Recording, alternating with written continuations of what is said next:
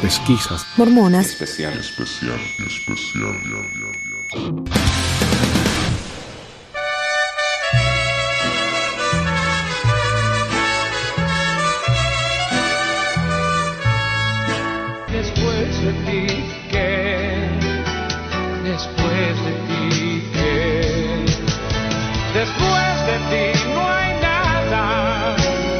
Hola mi gente, bienvenidos al episodio número 200 de Pesquisas Mormonas. Este es un episodio bastante especial me parece a mí. Es eh, no cualquiera, ¿no? Llega a los 200. Así que estamos muy orgullosos de eso. Gracias a todos ustedes por acompañarnos durante todo este tiempo. Me cuesta creer que la, la audiencia ha crecido y crecido a pesar de que este es un tema tan limitado, ¿no? Este es un programa para gente que está dispuesta a aprender temas de la iglesia que la iglesia no nos quiere enseñar o que por ahí le cuesta porque le da vergüenza o quién sabe, ¿no? Pero ¿cuántos mormones hay que hablan español? No somos tantos. ¿Y cuántos mormones que hablan español que están dispuestos a escuchar estas cosas? Mucho menos. Así que a mí me sorprende, ¿no? Que, que esto todavía esté vivo, que todavía funcione, que la gente todavía esté interesada. Y yo agradecidísimo, porque esto realmente es, como yo lo he dicho mil veces, esto es un hobby, esto es algo que yo hago para pasar el rato, porque me gusta. Hay una de las, de no lo van a creer, pero uno de mis hobbies favoritos es sentarme y ponerme a escribir ensayos. Por eso recibí tres títulos, me imagino. Si pudiera ir a la escuela y no fuera tan cara como es, todavía estoy pagando el último título que recibí. Si no fuera tan cara, yo capaz que iba a la escuela de por vida. Porque realmente es fascinante. Para mí me encanta ese tipo de cosas. Y esto me da la oportunidad de hacerlo eh, gratis.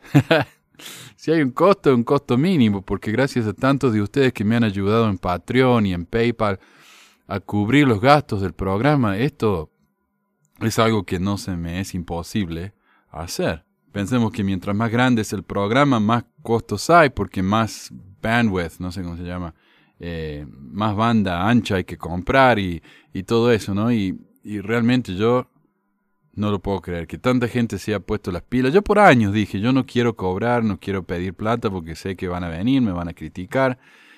Hasta que llegó un tiempo en el que dije, ¿sabes qué? Esto ha crecido tanto, me está costando tanto que voy a pedir, a ver qué pasa. Y sí, las críticas vinieron y siguen viniendo y la gente, obvio, ¿no? Estás haciendo esto para el dinero, sí. Por cinco años lo hice gratis. Cuando por fin me decidí a pedir ayuda, lo hago por el dinero, está bien. Otros se quejan de que yo so- quiero, quiero crear mi propia iglesia. Y si han participado en cualquiera de mis grupos, de Facebook, de Reddit, de WhatsApp, se van a dar cuenta que estoy completamente desaparecido. Yo soy horrible para estas cosas. Si yo quisiera ser un líder, sería el peor líder del mundo. La verdad es que no tengo absolutamente ninguna intención de ser líder de nada. A mí lo que me gusta, como digo, es sentarme, escribir un buen ensayo, eh, la investigación, el buscar, no hacer conexiones nuevas. Eso es lo que me gusta a mí. Andar liderando a la gente, andando diciéndole lo que les tienen que hacer. No, eso no. No, no. Ya para mí es suficiente con ser maestro, que tengo que andar controlando 50 chicos todos los días y por eso a los 40 yo tengo pelo- la barba blanca, porque no sirvo para eso. Y este programa hace seis años y medio que empezamos.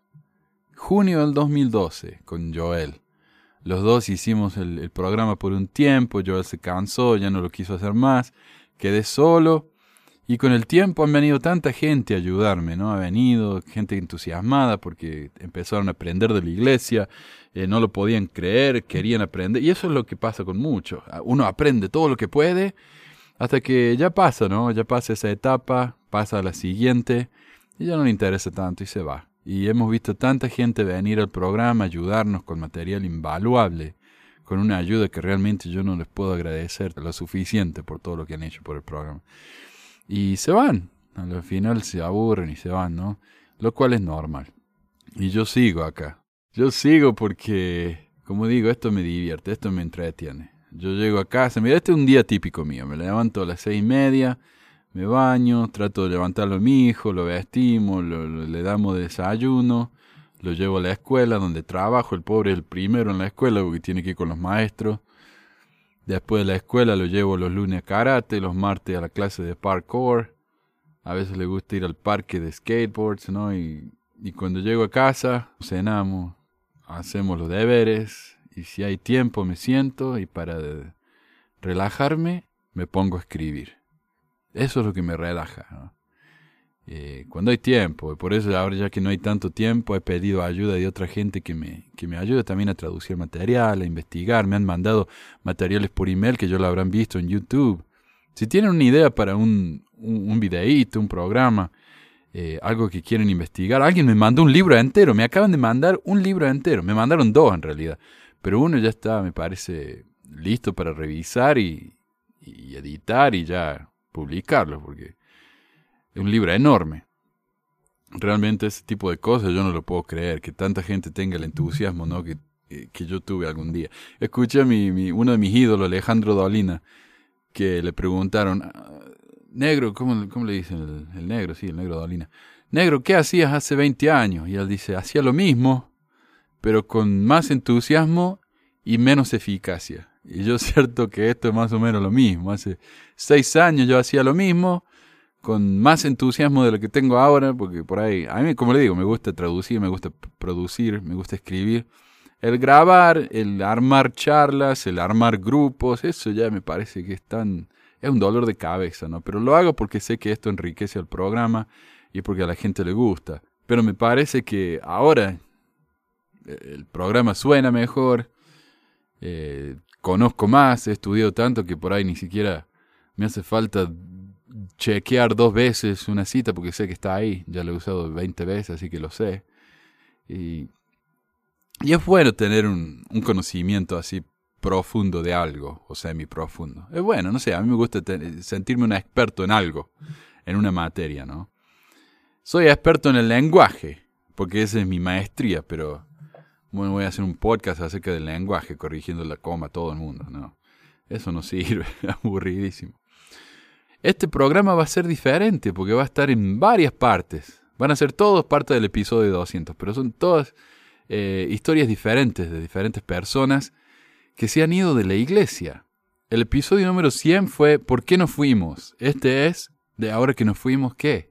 ¿Qué hay? Después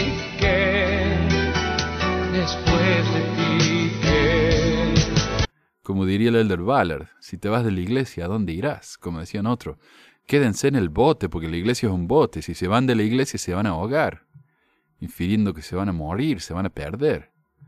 Y la realidad es que no, después de la iglesia hay muchísimo. Hay un mundo enorme.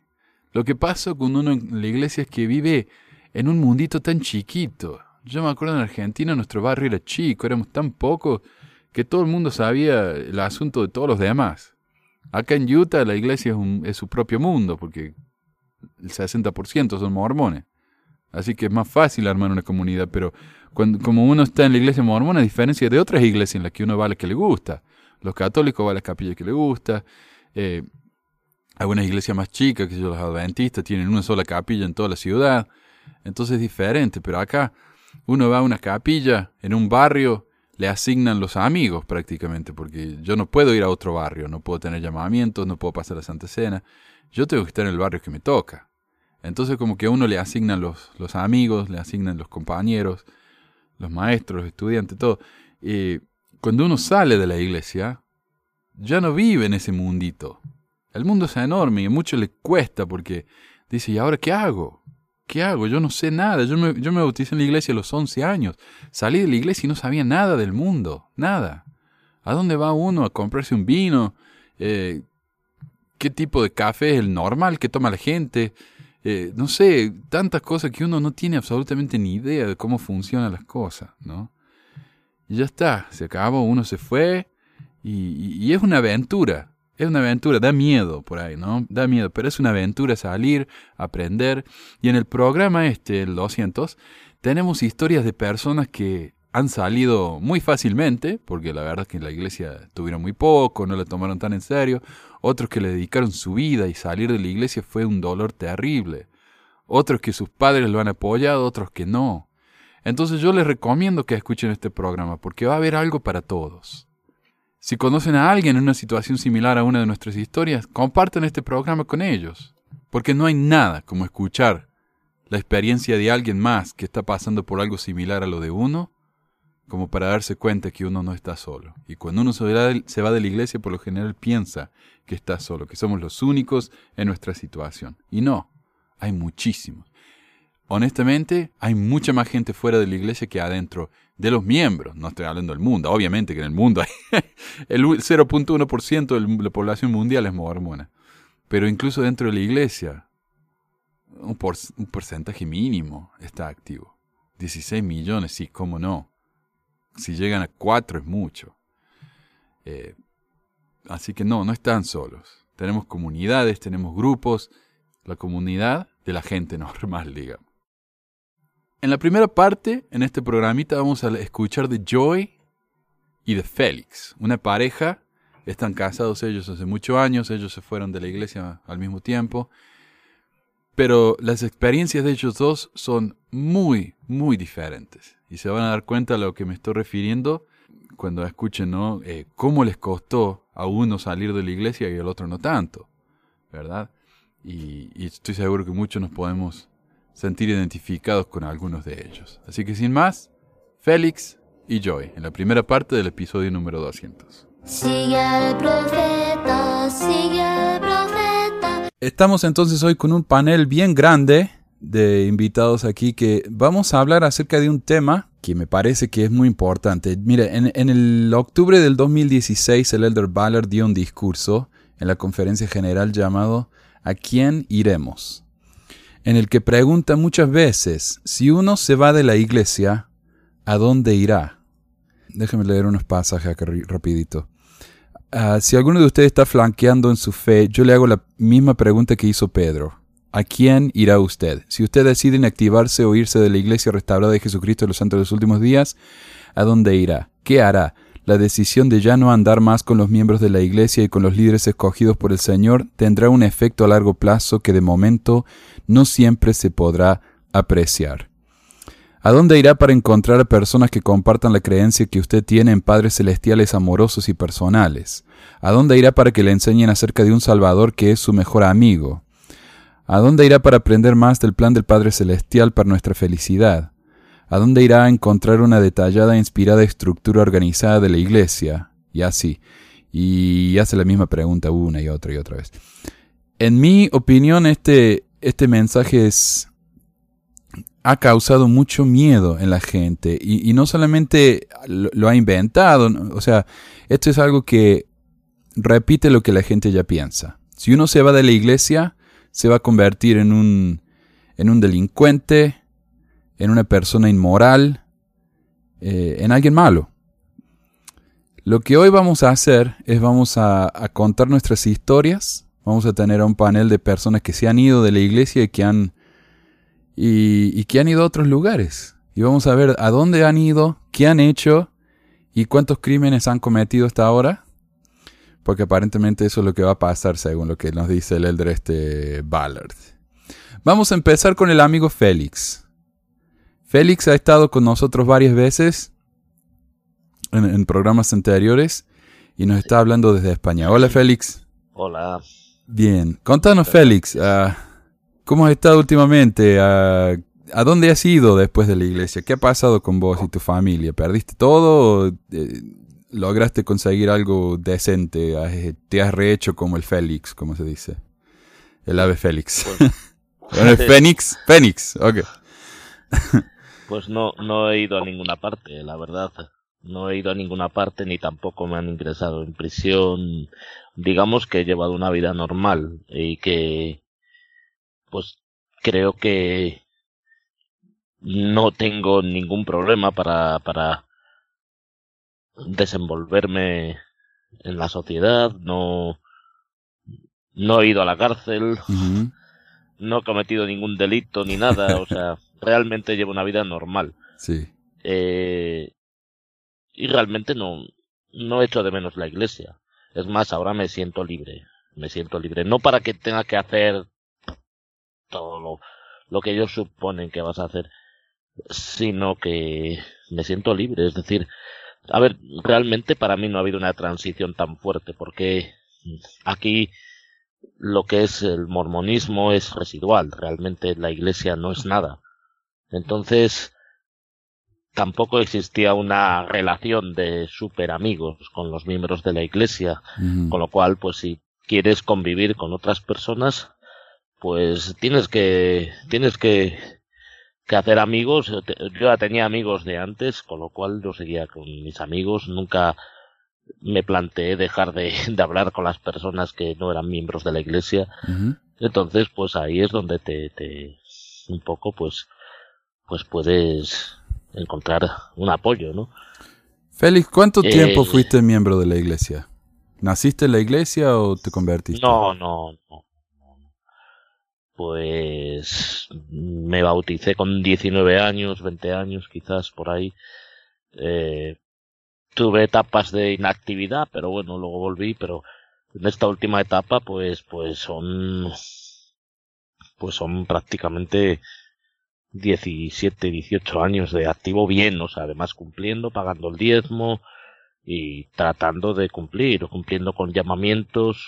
Pasé por llamamientos desde eh, presidente del quórum, primer consejero de rama, bibliotecario, líder misional, o sea, tuve varios llamamientos. Y en estos momentos no echo de menos la iglesia. O sea, yo lo que hice en su momento lo hice con todo, con todo el ánimo, con toda mi buena voluntad. Lo hacía porque creía que era una causa justa, porque creía que era una causa buena. Y bueno, pues cuando tú te das cuenta de que simplemente es una organización más, una organización humana más, desde, pues decides continuar tu vida adelante con tu familia y seguir adelante. Claro. Y como tampoco teníamos una especial relación con los miembros, pues, o sea, no es que nos llevábamos mal, pero no eran tus amigos realmente. Y de hecho, pues ha quedado demostrado, ¿no? Pues Sí, no es que te llaman, te hablan cuando te ven y demás, pero sí. no te hablan, o sea, no te llaman por teléfono. A mí me da exactamente lo mismo también, ¿eh? Yo no, no sufrimos por ello. Ah, sí, ayer me, me trajeron una invitación para la fiesta de Navidad del barrio. La primera vez que alguien de la iglesia vino en mucho tiempo. En realidad no, no deberían haber venido porque nosotros ya no borramos los registros. Pero ella, alguien vino y dijo, somos amigos, ya sé que no vienes más a nuestra iglesia, pero somos amigos. Así que nos gustaría invitarle. Qué interesante porque si somos tan buenos amigos, ¿por qué nadie nos viene a visitar a hablar de cosas que no sean de la iglesia? Pero sí, ahí, ahí uno ve realmente la amistad, el tipo de amistad que nos ofrecen. A mí me pasó algo parecido. Me pasó algo parecido. Bueno, de hecho tengo ahí el WhatsApp todavía de el presidente de Rama. De repente me manda un mensaje, me pregunta que qué tal estamos. Le digo bien, digo, ¿necesitas algo? no simplemente preguntarte, porque claro, o sea, yo qué es lo que sospecho, pues que seguramente tuviera una lección ese día sobre el rescate de miembros o sobre la orientación familiar o sobre yo que sé qué historias y bueno, pues le dio por ahí, ¿no? O sea, porque realmente dices, es que a qué viene esto, o sea, no, no entiendo, ¿no? Sí. Entonces ahí te das cuenta un poco de que, bueno, pues, a ver, eh, no es lo que la iglesia, o sea, yo creo que la gente al final, eh, los frutos de la iglesia, que son los miembros, eh, si fuera una organización realmente buena, ya no hablo de divina, que por supuesto no lo es, pero si realmente fuera una organización que enseña unos valores bu- buenos, positivos, de ayudar a la gente, de, de la gente se comportaría de otra forma, pero como les importan más los números, les importan más eh, la apariencia, ¿no? Pues la realidad es esa. Pero ¿sabes qué, Félix? A mí me parece que, por ejemplo, en el caso de la señora esta, ella vino con un miedo a la pobre, o sea, yo le, le admiro la valentía de, de haberlo hecho, pero muchos miembros que, que cuando un amigo se va de la iglesia, uno ya tiene miedo de juntarse con esa persona. Porque no es que no lo quiera, no es que lo que sea, pero uno Sí. ya tiene la idea de que es un es una apóstata y hay que evitar ¿no? que, que se le pegue a uno la apostasía como si fuera un virus. Claro, claro, porque el germen de la duda eh, puede se puede extender muy rápidamente. Entonces ellos se protegen y ellos protegen pues a los miembros, ¿no? Entonces un apóstata pues eh, definitivamente es un peligro. Eh, No porque luego no te digan que te desprecien ni que te traten mal, no, eso no lo van a hacer. O sea, y el que lo haga, pues, pues es que tampoco entiende mucho. O sea, el que tenga un- dos dedos de frente no lo va a hacer. Le va a tratar bien. Pero es lo, es lo que tú dices, ¿no? Que, que realmente eh, la gente lo que hace es, es, es, pues tiene miedo, ¿no? O sea, una vez que tú ya has apostatado y sobre todo, pues les, les inculcan ese miedo. A ver, es, es verdad que, que es muy distinto. En mi caso, no se puede generalizar. No en, en mi caso, no vives en una ciudad eh, con una cultura mormona, una amplia tradición mormona. Yo no tenía mi círculo de amistades y mi círculo social, no solo eran mormones, pero yo me imagino que para una persona que vive en, en, en Utah, por ejemplo, o en, un, o en Morridor, en cualquier lugar de estos, de Utah, de, de, de Arizona, o, eh, claro, o sea, que tiene toda su vida en la iglesia, su círculo social gira en torno a la iglesia, su círculo laboral y toda su vida, eso tiene que ser tremendamente complicado, porque claro, el apoyo que tienen ahí es que me imagino que deben de sufrir un rechazo tremendo. Entonces, en mi caso, y ahí yo no sabría cómo aconsejar. Ahí yo no sabría cómo aconsejar porque ahí creo que hay, me imagino que haya grupos de que es mormones más, más sólidos donde sí que tengan terapias de apoyo con psicólogos y, y sí que tengan que, que, y ahí sí que es más complicado porque ya hablamos de cosas más serias. Sin duda. ¿Vos le dedicabas mucho tiempo a la iglesia en tus años, Félix? Le dedicamos tiempo, sí. A ver, tampoco es que fuéramos excesivamente fanáticos, o sea, eh, pero sí que le dedica. A ver, ya el hecho de pagar un diezmo, que es una décima parte de tus ingresos, no teniendo una economía muy sólida, pues, pues es bastante ya. Y luego aparte el dedicar tu tiempo a los llamamientos, el ir a conferencias, que en el caso de nuestra rama tenías que ir a veces, tenías que viajar y pagar viajes. Entonces, y luego pues pues sí que hacía mis visitas de maestros orientadores, consideraba que era una cosa que podía ayudar a las personas. Luego te das cuenta de que no es ni más ni menos que una mecánica de control. Entonces, en ese sentido, te das cuenta de que O sea que al irte, al irte de la iglesia no te quedó un, un agujerito en forma de Jesús que, que tuviste que llenar con algo más, no sé. Claro, también, también muchas veces los viajes al templo, por ejemplo, tenías que ir al templo y, y tenías que meterte un madrugón a lo mejor a las, a ir a las, a salir a las dos de la madrugada para llegar allí a las seis, siete de la mañana. No, no, no, no hay ningún agujerito, no, desde luego que no, desde luego que no, no, no, no, Sí. no, no, no pasa, no, no, por eso no, o sea, es, es verdad que, que, que, que, que en un momento determinado, pues, pues, pues, sientes un poco de, de, de lástima, ¿no? Pero no desde el punto de vista de que tú digas, oye, esto que, ay, lo que me he perdido, no, porque son un domingo por la mañana, eh, estar tres horas, eh, no poder disfrutar de un paseo, ir al parque o ir a la montaña o dar un paseo por la ciudad con la tranquilidad, tener que ir a la capilla con un puñetero traje con una corbata en el cuello que te ahorca, Sí. el no poder estar con la familia, dices, joder, es que hay gente que a lo mejor solo tiene ese día para estar con la familia y la iglesia te quita tres horas, no poder descansar un domingo, decir, mira, quiero dormir, me quiero levantar a la hora que quieran, porque quiero aprovechar, porque quiero descansar. Exacto. Pero bueno, es algo que tú decides, tampoco es que me pusieran una pistola en la cabeza, ¿no? O sea, nadie te pone una pistola en la cabeza, pero sí que es cierto que, que mm, estás totalmente condicionado, o sea, tu libertad, eh, no sé, yo le comentaba a Joy, yo le comentaba el otro día de una, de una, una carta que me escribió un, bueno, un líder de aquí, ¿no? Que me ponía, dice, no, o sea, la- eran las metas para el año, no sé qué, el año tal. Y decía, bueno, pues asistir a la reunión sacramental, salvo en casos de muerte o coma profundo. Hmm. Era, sí, sí, sí que es verdad que era un poco de coña, pero, pero Wow. era, era, era la exageración, ¿sabes? Sí. Sí, sí. Pero llegan a ese extremo. sí. O sea, Bueno, gracias Félix. ¿Algo más que quieras agregar? nada, nada. Simplemente un saludo para todos y, y- y espero Sí. que pueda, que pueda ayudar. Yo, hay vida después de la iglesia, se pueden hacer muchas cosas. Se puede disfrutar del cine, se puede ver, se puede ver un partido de fútbol si te gusta, se puede leer, se puede escuchar música, se puede hablar con miembros, con personas que no son miembros de la iglesia, por supuesto. Sí. Y si te apetece tomar un café con leche o un cappuccino, te lo tomas, que tampoco va a pasar nada. O sea, yo lo tomo a veces, no es que tenga un vicio con eso, pero me- ahora, ahora me lo tomo un cappuccino y me quedo tan ancho, o sea, y no pasa nada, Está bien. ¿sabes? O una cerveza con limón, no me gusta sola, pero con limón me encanta y la tomo en verano y, y no pasa absolutamente nada. No me siento mal, ni siento ningún remordimiento, ni nada. Así es. Bueno, Nada más. Un saludo para todos. gracias Félix y gracias por toda tu ayuda y todo lo que haces por nosotros. Sigue Joy, ¿cómo estás? Bueno, pues bien, Bien. bien, estoy bien, con mis achaques de vieja, pero bien. Oh. ¿Sabes qué? A mí, esta semana pasada me empezó a doler la rodilla. Voy al doctor y le digo, ¿qué pasó? Artritis. ¿Se puede curar? No. Va para Ah, sí que sí, así estamos, viste. Empiezan a dejar de funcionar las cosas.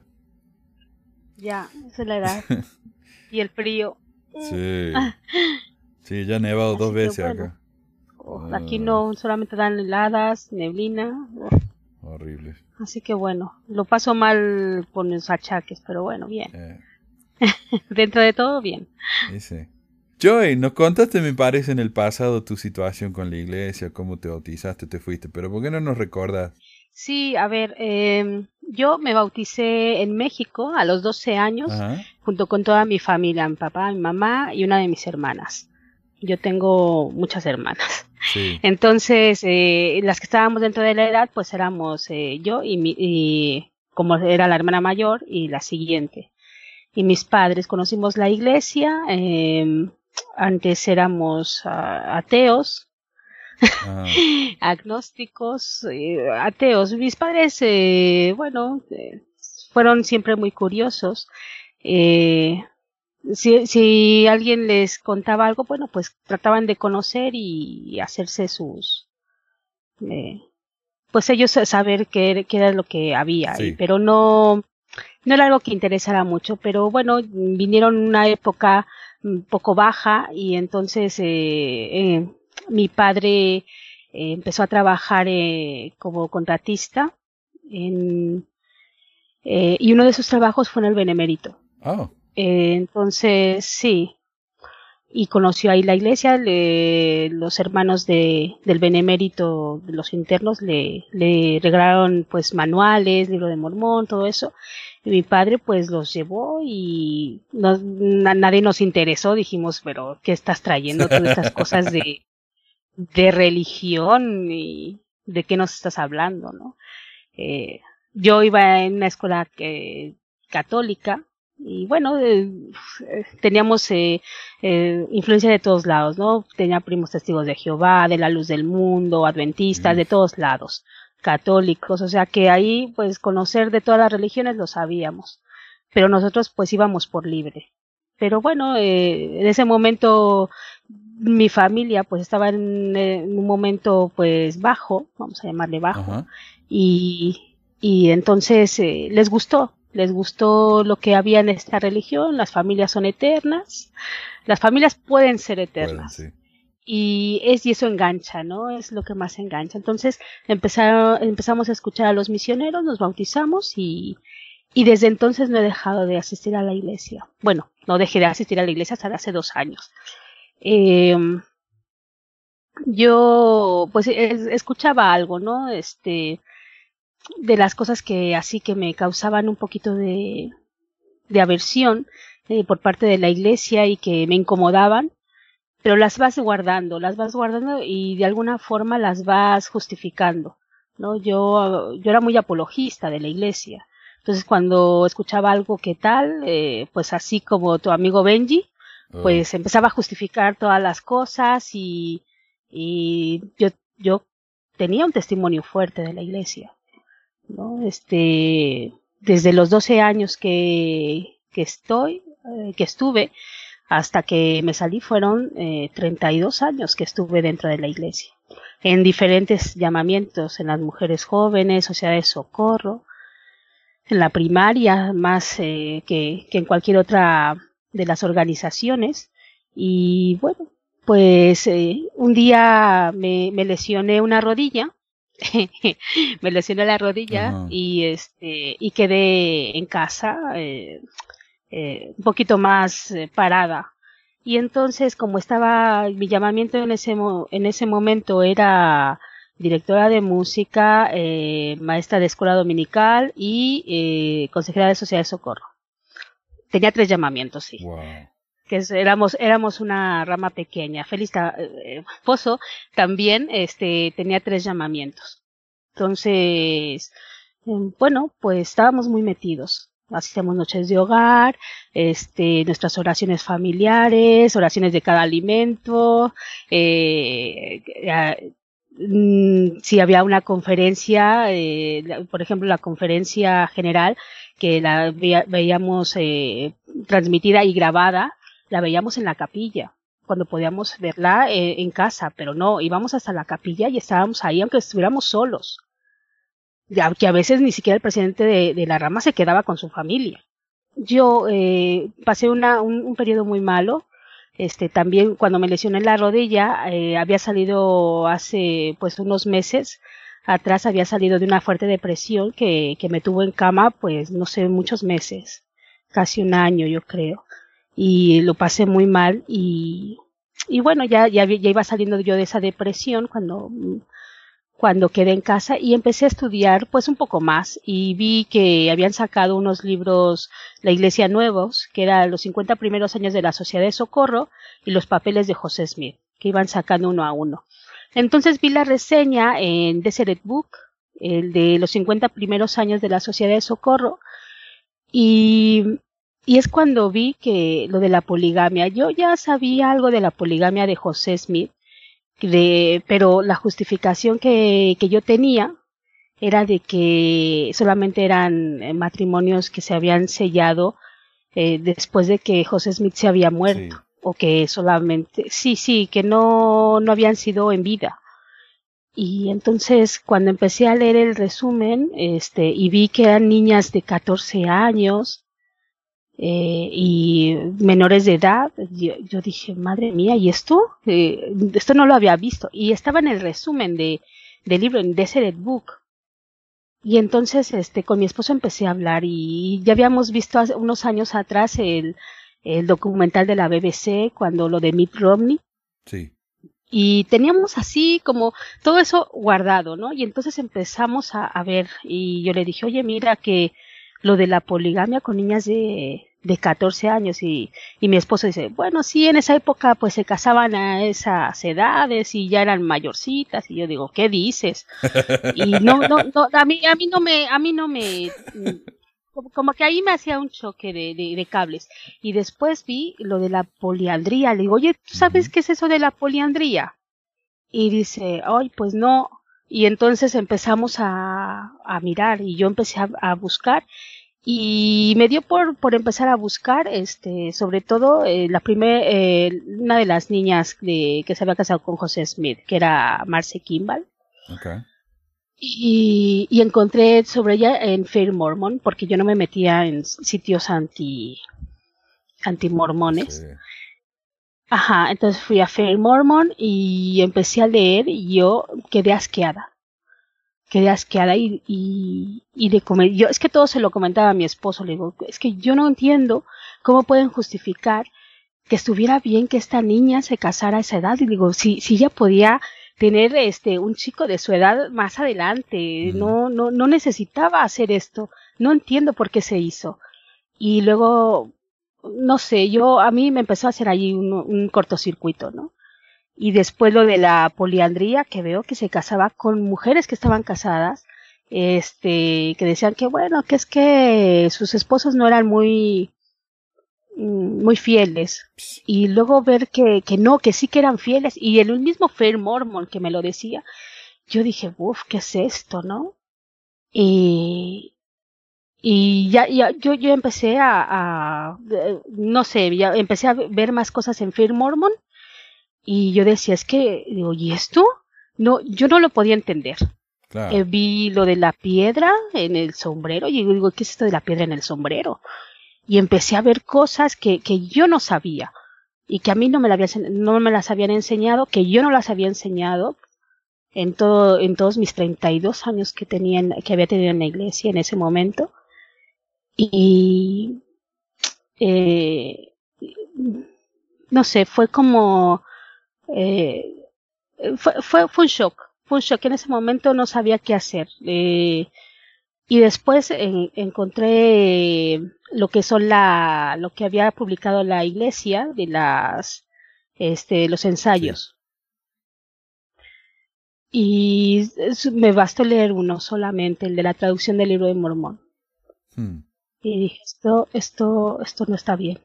Esto no, yo no voy a volver a orar para saber si esto es verdadero o si esta traducción es verdadera porque yo oré por esta otra versión. Luego vi la de las versiones de la primera visión y dije, yo no voy a volver a orar para saber si esto es verdadero porque yo había orado por eso. Sí.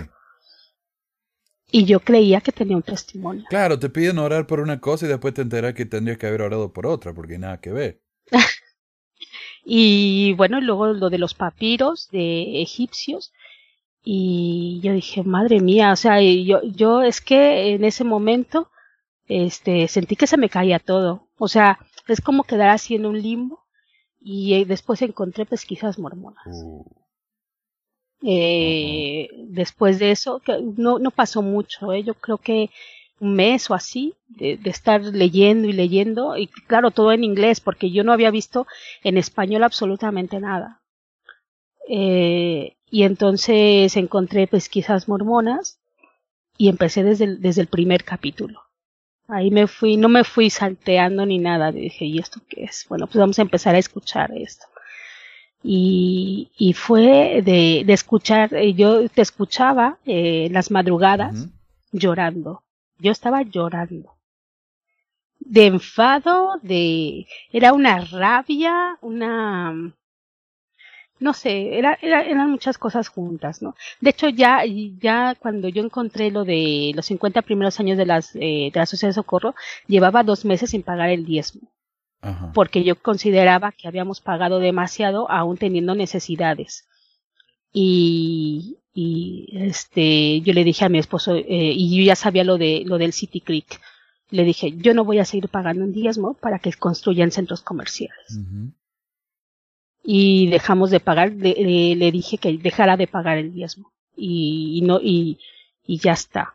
Y, y después de eso, este, vino esto y, y sí, fueron meses, eh, yo creo que estuve dos meses entre que escuchaba y estudiaba y de la noche sin, sin dormir. Estuve noches sin dormir y llorando, llorando. Hay gente que, que, que igual no lo puede entender porque, porque no le ha O pasado. no lo toman tan en Y- serio, no sé.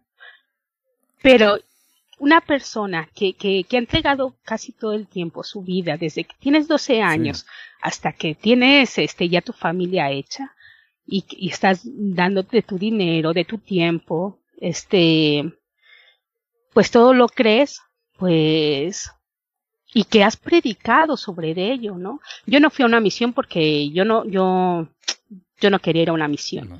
Pero en todos mis trabajos, en, en la universidad, en todos los sitios donde yo estuve, este, le prediqué el evangelio a todos mis compañeros de trabajo y compañeros de, de colegio. Entonces, algunos sí que me dijo, Cintia, ¿no te das cuenta que estás en una secta? Y yo digo, ¿pero qué me estás diciendo? Esto es una iglesia. Sí. Y, y me ponía muy, muy, muy burra, ¿no? Y, y claro, eh, eh, después te das cuenta, dices que estaba en una secta y hay gente que me lo advirtió, me lo dijo y yo estaba R con R, ¿no? Fue muy difícil. Luego cuando, lo, lo más difícil fue, este, después de que lo hablamos y el niño también, este, a nuestro hijo se lo dijimos y él lo- leyó las cosas y, y, y él llegó a la misma conclusión sin que le dijéramos nada, absolutamente nada de lo que nosotros creíamos Ah, eh, dijimos, ¿y ahora qué vamos a hacer? Y en una noche de hogar dijimos, pues lo tenemos que dejar, ¿no? Porque es falso, esto es falso, no podemos seguir. Eh, mi hijo fue el primero que dejó de tomar los sacramentos y de repartirlos, eh, de, este- de repartir los sacramentos. mm, Eh, no sabía cómo se los iba a contar a mis padres, porque todos mis padres, mis hermanas, mis cuñados, sobrinos, este, muchos familiares de tíos que también se bautizaron después que, que, que nosotros, este, con sus hijos, o sea, tengo primos, eh, tíos que se bautizaron en la iglesia. Y, y ¿cómo le voy a decir yo a mis padres que, que, que no creo ya? Eh, Fue muy difícil cuando me tocó decírselo. Este, ellos lloraron mucho. eh, yo, yo, yo me siento todavía mal por, por ellos, porque yo creo que ellos eh, al, al entrar a la iglesia, pues creían que era algo bueno para nosotros. Y yo no me arrepiento, como muchos otros que dicen, es que la iglesia es todo malo y demás. No, yo creo que aprendí muchas cosas. Y, y sí, cuando, cuando decidimos hablar con nuestro presidente de rama y también decirle lo que creíamos y lo que, y que nos íbamos a marchar, eh, le, pedimos nuestros relevos. Tardó todavía algunos meses eh, en relevarnos, eh, pero nos relevó y nos marchamos. Y yo sentía la necesidad todavía de ir. ¿No? Este, los domingos me seguía levantando temprano y decía, "Pff, no, no voy a ir porque no creo ya más en esto, ¿no? Los últimos eh, meses que, que fuimos antes de que nos relevaran, mi última clase de escuela dominical fue la de Corior Ajá. Y fue muy difícil darla porque estoy hablando mal de alguien que, que es como yo soy ahora. ¿no? Eh, yo en ese momento ya era como Corior, creía realmente que, que la iglesia se estaba aprovechando de la gente con su dinero y que eso no era verdad. Y bueno, volví a, a ir a la, a la iglesia en una, un programa sacramental de la primaria porque me encantaban. Eh, y fue la última vez que fui, un mes después de haber dejado de asistir. Eh, mm, y, y fue muy, muy, muy difícil. Eh, en esa sacramental estuve llorando todo el rato. Eh, porque me encanta la música de la primaria, pero yo ya no creía nada de eso. Y, y era algo muy, muy fue, fue algo muy, muy duro, ¿no? Eh, el estarte eh, lastimando, porque te lastimas tú mismo. Y dices, es que ya no puedo volver, no puedo volver, No, porque no creo esto y, y no voy a poder volver. sí. Y así fue, esa fue la última vez que, que fui. Yo me, me encantaba dar cursos en la sociedad de socorro, en las de panadería, de repostería, todo lo que me pidieran yo, yo, yo les daba cursos. Y, claro, eso es a veces lo que más extraño, ¿no? La convivencia y demás. Sí. Yo pensaba que tenía amigas dentro de la, de la sociedad de socorro, pero mm, mm, no me volvieron a hablar.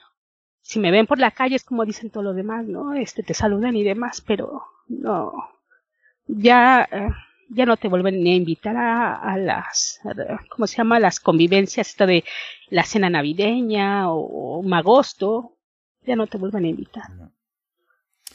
Algo que mencionaste que me parece muy interesante es que incluso después de dejar de creer te levantabas temprano y pensabas ir a la iglesia.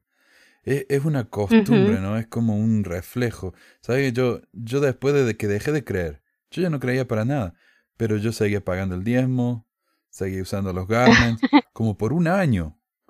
Hasta que me dije a mí mismo, ¿qué estoy haciendo? Yo no, no creo más en esto, ¿qué No. estoy haciendo? Hombre, a mí no me hubieras visto pagar el diezmo. ¿eh? Oh, bueno, pero mi esposa seguía muy fiel, también era difícil. Pero nada, ya, sí están. Cuando uno lo toma muy en serio, y muchos me dicen, ¿por qué no dejas esto? ¿Por qué no, si te molesta tanto la iglesia, andate, da la vuelta a la página? ¿Qué clase de enfermo sigue con esto después de tantos años? Cuando uno lo ha tomado en serio, y esto ha sido la vida de uno, ¿qué tipo de enfermo se va y se olvida de repente todo lo que vivió? No se puede. No. Y yo hablé con, con varios psicólogos, entre ellos una amiga, eh, y me dijo, ¿y cómo vas a sustituir ese, eso? Le digo, bueno, pues no sé, durmiendo, de principio, durmiendo un poco más, porque son tres horas que no voy a estar y, y bueno, trabajando más de lo que estoy trabajando, ¿no? Eh, afortunadamente, aquí en, en España, este, pocos, ah, de- de- tengo, mu- ten- tengo muchas relaciones con mucha gente de, que no es eh, mormona, y eso de alguna forma ayuda. De que no estás solo, de que tienes más gente con la que convivir, con la que hablar, con la quien compartir muchas cosas muy este, interesantes. Eh, amplías tus horizontes, eh, son gente de más abierta, Entonces, eh, la verdad es que eh, si hubiera estado en México hubiera sido más difícil teniendo a mi familia cerca.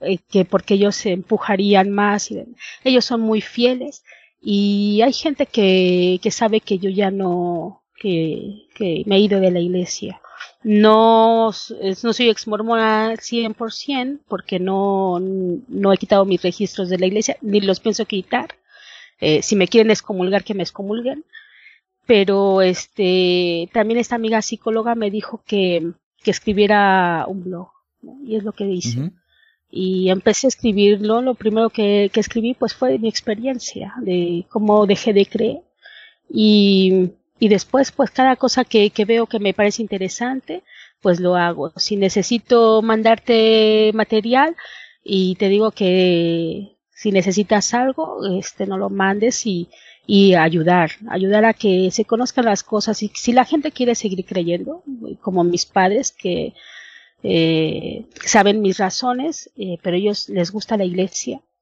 pues siguen ahí. Y hay gente en México que, que les agobia, que les agobia y dicen que, que qué pasa conmigo, ¿no? Eh, que a ver qué pasa con su hija, ¿no? Que es este antimormona, ¿no? Y les están agobiando cada rato, no solo a, to- a toda mi familia.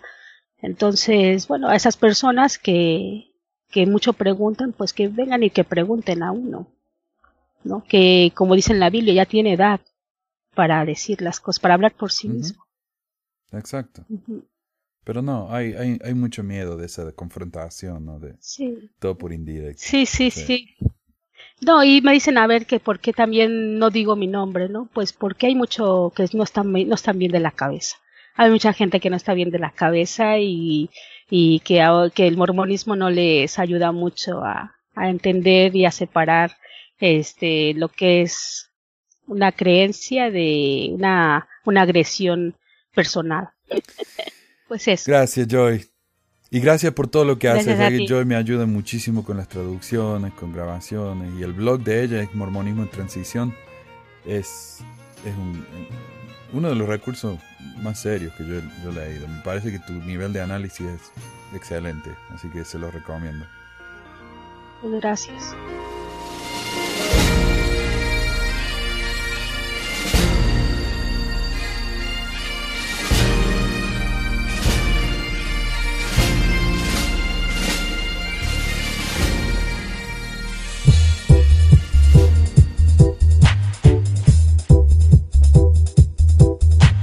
Gracias por escuchar esta edición de Pesquisas Mormonas. No se olvide de visitar nuestro website en pesquisasmormonas.com o pesmor.com y nuestro blog en pesquisasmormonas.org o pesmor.org. También tenemos un grupo de Facebook donde la discusión siempre es animada y si tiene un comentario, pregunta o hate mail puede enviarlo a manuel arroba pesquisasmormonas.com. Y si por alguna razón ha abandonado la iglesia y ya no sabe qué hacer con todos esos miles de dólares extras, ahora que ya no paga el diezmo, le agradeceríamos si nos envía uno o dos dólares por medio de Patreon en patreon.com barra pesquisas mormonas o en paypal.me barra pesquisas mormonas para ayudarnos a cubrir los gastos de domain y hosting del podcast. Muchas gracias de nuevo y hasta la próxima semana. La música del comienzo del podcast es la canción de la primaria Historias del Libro de Mormón por Clive Romney. La canción previa a esta es la El Profeta del ex de Acevedo y esta es la versión de la banda Roosters de la canción de la primaria Palomitas de Maíz. ¿Por qué ayudar a pesquisas mormonas? Para que mi papá pueda parar los websites del y de los videos. Gracias. Mm, mm,